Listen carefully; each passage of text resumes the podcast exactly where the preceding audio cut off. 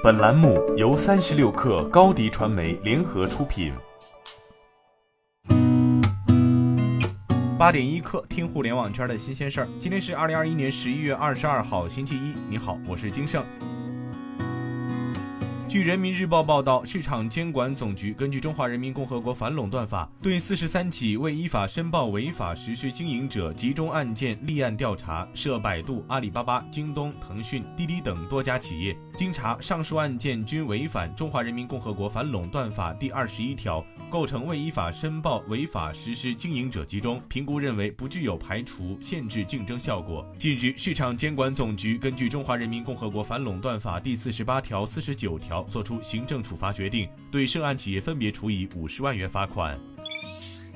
三十六氪获悉，十一月二十号，二零二一至二零二二国创动画作品发布会上，B 站宣布将推出五十一部动画作品新内容。并启动寻光计划，挖掘与扶持更多国产动画创作者。同时，B 站发布了《三体》动画新 PV，以及《雾山五行》西川幻子林、时光代理人第二季、天官赐福第二季等续作，《仙剑奇侠传四》、无限世界、中国奇谭等新作也亮相。同时，B 站还正式宣布，有妖气漫画内容将全面并入 B 站内容体系，将持续改编和开发《镇魂街》《十万个冷笑话》等。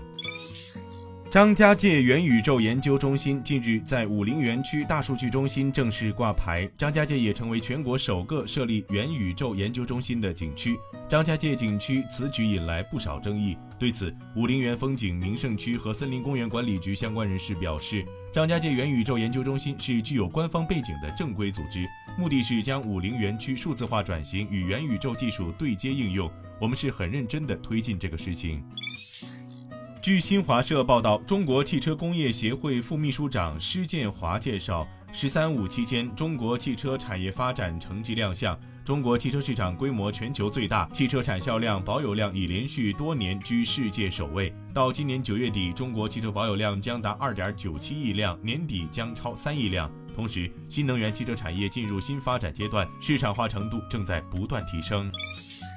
据 IT 之家，华为手机官方宣布，为了提升电子产品的再利用，华为正式开启二手机业务。每一台官方认证的二手机都经过一百二十余项专项检测，百分之一百原厂器件。每一款官方二手机都装配全新的电池，搭载全新的 HarmonyOS 2系统，提供一年质保，重复的利用也能获得新机的体验。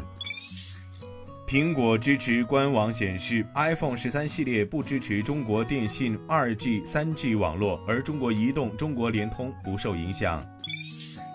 据 CNBC 报道，自从埃隆·马斯克在 Twitter 上发起民调两周以来，这位世界首富已经抛售了八百二十万股特斯拉股票，套现八十八亿美元。但若要兑现出售百分之十特斯拉股票的承诺，他还需要抛售一千一百六十万股，价值约为一百三十亿美元。今天咱们就先聊到这儿，我是金盛八点一刻，咱们明天见。